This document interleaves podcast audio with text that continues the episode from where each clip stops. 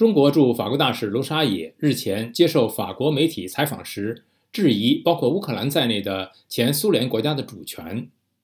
这是在包括法国总统马克龙在内的一些世界领导人期待中国能够帮助斡旋乌克兰的和平之后发生的。卢沙野的这番言辞令外界再次质疑中国斡旋俄乌和平的努力。泽连斯基还有必要等习近平的电话吗？请陆阳分享美国之音记者思阳的报道。好的，志远。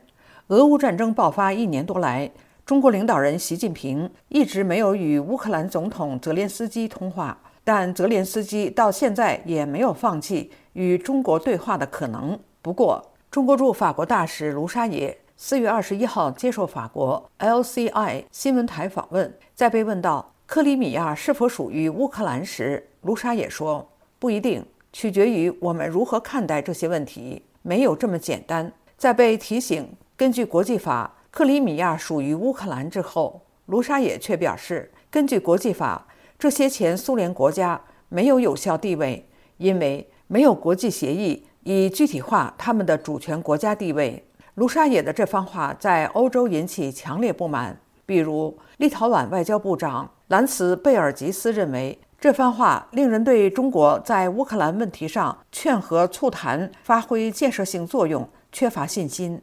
乌克兰总统顾问波多利亚科四月二十三号谴责卢沙野的评论很荒谬。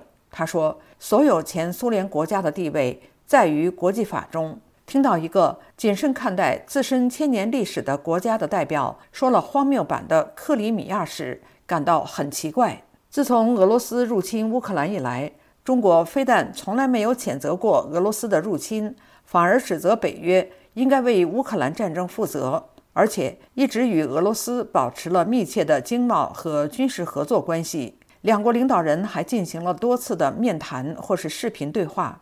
中国领导人习近平三月访问俄罗斯时，不仅与普京重申伙伴关系，还表示要与俄罗斯一起推动百年未遇的国际变局。中国国防部长李尚福最近出访俄罗斯时，甚至赞扬普京为促进世界和平做出贡献。尽管如此，中国一直宣称自己在乌克兰问题上是中立的。为了打造负责任的全球大国形象，中国还表示要为促进乌克兰的和平发挥建设性的作用，甚至在二月份推出了一份和平的计划。这份计划。既没有谴责俄罗斯，要求俄军撤退，也没有对俄罗斯进行问责。也因为中国与俄罗斯的密切关系，以及俄罗斯对中国的进一步依赖，一些人相信中国有能力说服俄罗斯停战。这其中就包括法国总统马克龙。马克龙近日在访问中国时对习近平说：“俄罗斯侵略乌克兰，破坏了稳定。我期望您能让俄罗斯恢复理性。”让所有人坐在谈判桌前。乌克兰总统泽连斯基也相信中国是唯一对俄罗斯有影响力的国家，他也一直试图赢得中国的支持。泽连斯基表示，他随时等待习近平的电话，他甚至邀请习近平访问乌克兰。志远，谢谢陆阳分享美国之音记者思阳的报道。